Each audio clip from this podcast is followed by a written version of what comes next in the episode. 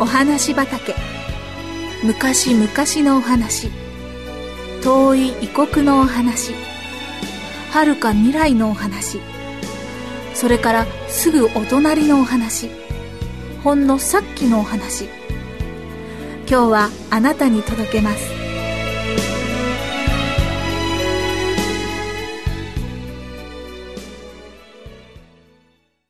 十字架を背負ったシモン。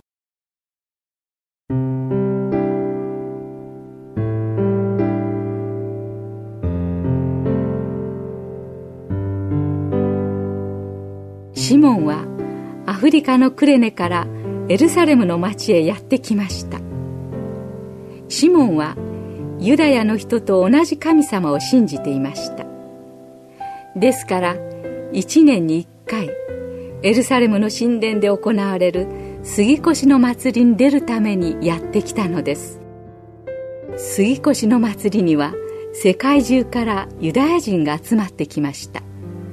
ギリシャからもローマからもペルシャからも地中海の島からもやってきました。ラクダに乗ってくる人もあればロバに乗ってくる人もいました。子供たちもお父さんやお母さんに連れられて遠くの国からやってきました。シモンはエルサレムに着くとまず神殿を見に行きましたが街を歩いていてどうも変だなと思いました。今日はどうしてこんなに人が少ないのだろう。いつもはもっと歩いているはずだが。そうです。今日は不思議に人通りが少ないのです。それも遠くからやってきた旅人が多く町の人はどこかへ行ってしまったような感じです。何かあっシモンは首をかしげながら歩いていました。おや？向こうの方が騒がしいな。何だろう？行ってみよう。シモンは大勢の人が騒いでる方へ歩き始めました。今日は金曜日でその上まだ朝のうちなのに何かあったのでしょうか？神殿の近くまで来ると大勢の人が道のそばに立っています。気が狂ったように手を振って何か叫んでいる人もいますし笑ってる人もいます。中には泣いている人もいるようです。シモンは近寄って黙って立っている老人に尋ねました。何かあったのですか？なんじゃ？お前さんは知らんのか？ナザレのイエスが十字架にかけられるのじゃ。え？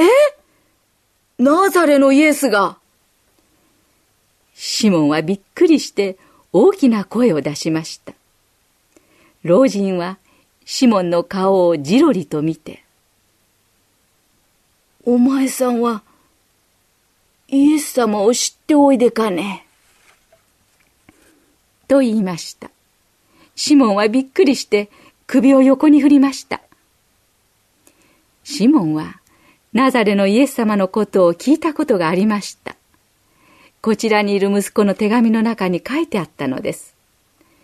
息子たちはイエス様のことを手紙の中で先生と呼んでいました。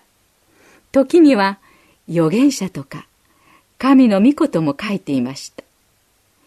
イエスの弟子になって毎日喜んでいることがどの手紙にも書いてありました。シモンは祭りの時に息子たちに会うことを楽しみにしていましたし、息子たちの先生のイエス様にも会ってみたいと思っていました。そのイエス様が十字架にかかって死刑になるというのです。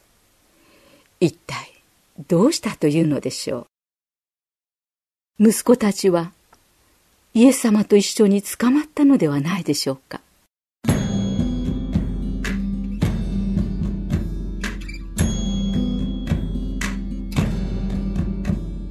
イエス様はなぜ十字架にかけられるのですか？老人はじっと目をつむっていましたが静かに答えました。わしにもわからん。何にも悪いことをされた方ではないのじゃ。病人を治してあげたりいろいろな良い教えを我々にしてくださった。わしも何回かお話を聞いたが神様の御子でなきゃああいう教えはできない。だがなユダヤの祭司たちがイエス様の人気を妬んでみんなでイエス様を殺そうと考えたのじゃ。それでイエスは自分のことを神の子だと言ってるがユダヤの掟ではこんな恐れ多いことを言うやつは死刑だと無理やりに死刑に決めてしまったのじゃよ。老人の目には涙が光っていました。シモンは続けて聞きました。弟子たちはどうしました？それがのみんなちりぢりに逃げてしまったそうじゃ。見てきた人の話によるとイエス様はみんなが逃げるまで待つように役人に言われたそうじゃ。そうですか。無事でしたか。シモンは息子たちが捕まっていないことを知ってほっとしました。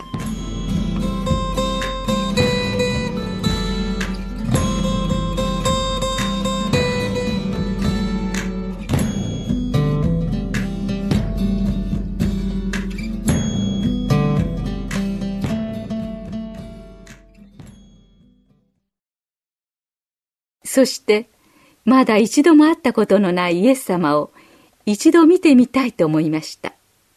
そこで人混みを押し分けて行列の見えるところに行きました。イエス様はローマの兵隊に引っ張られて大きい木でできた重い十字架を担いでこちらへやって来られました。ところがシモンの前まで来た時イエス様は足をよろめかせてばったり倒れてしまいました。重い十字架がイエス様の上にかぶさってとても苦しそうです。ローマの兵隊が長い鞭を振り上げました。ピシッピシッ。シモンは思わず目をつぶりました。横にいたユダヤ人が大きな声で、それでも神の子か。ユダヤ人の王かうわはははは。と笑いました。すると他の人たちも手を叩いて冷やかしました。でも中にはじっとイエス様の苦しみを見つめている人もいました。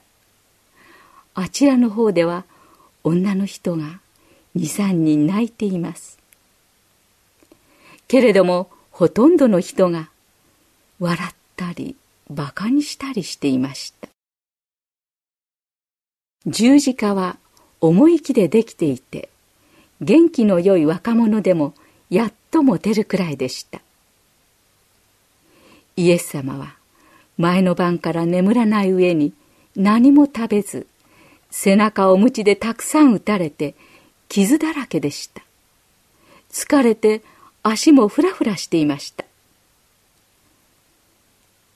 でも十字架にかかる人はその重い十字架を自分で担いで形状まで行くのが決まりでした。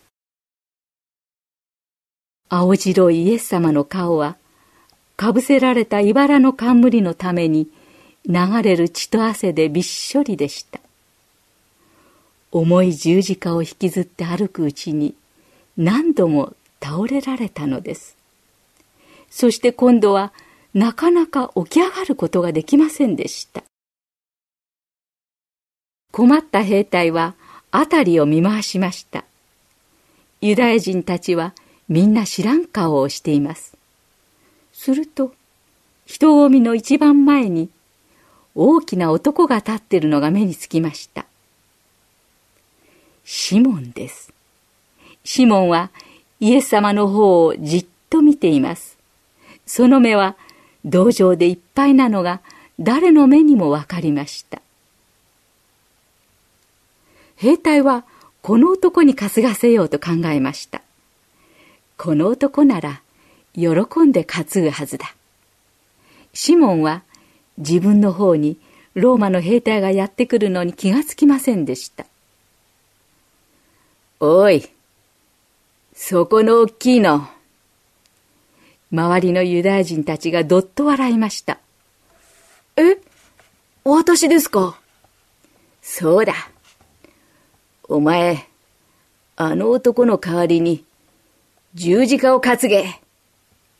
シモンはびっくりしました。でも、イエス様を助けることができるのなら、こんな嬉しいことはありません。黙ってうなずくと、シモンはイエス様のところへ行きました。私に持たせてください。イエス様の血と汗のにじんでいる十字架をシモンは持ち上げました。うーん。重い。なんと重い気だろう。シモンは足を踏ん張十字架を担ぎました。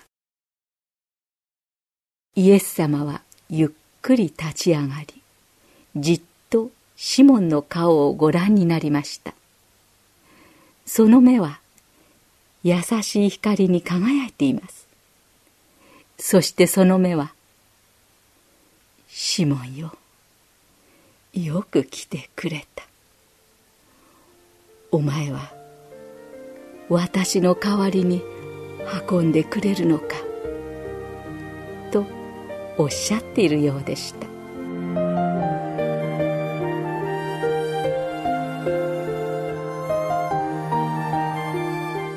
イエス様が歩き始めるとシモンはその後から静かについていきました。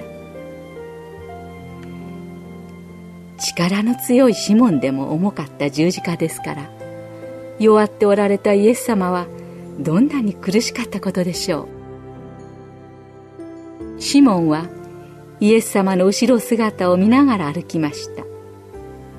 そのうちに自分が王様のすぐ後からついていく家来のような気がしてきました。名もないアフリカからやってきたシモンの名前はイエス様の十字架を代わりに背負ったことで聖書の中に残りました。シモンはおかげで十字架にかかったイエス様を見上げることもできたしローマの隊長が「まことにこの人は神の子であった」心から言う声も聞きました。そしてイエス様が神様の御子であることとすべての人が死ぬことのない天国に行くことができるようにとみんなの身代わりになって死んでくださったことをはっきりと知ることができたのでした。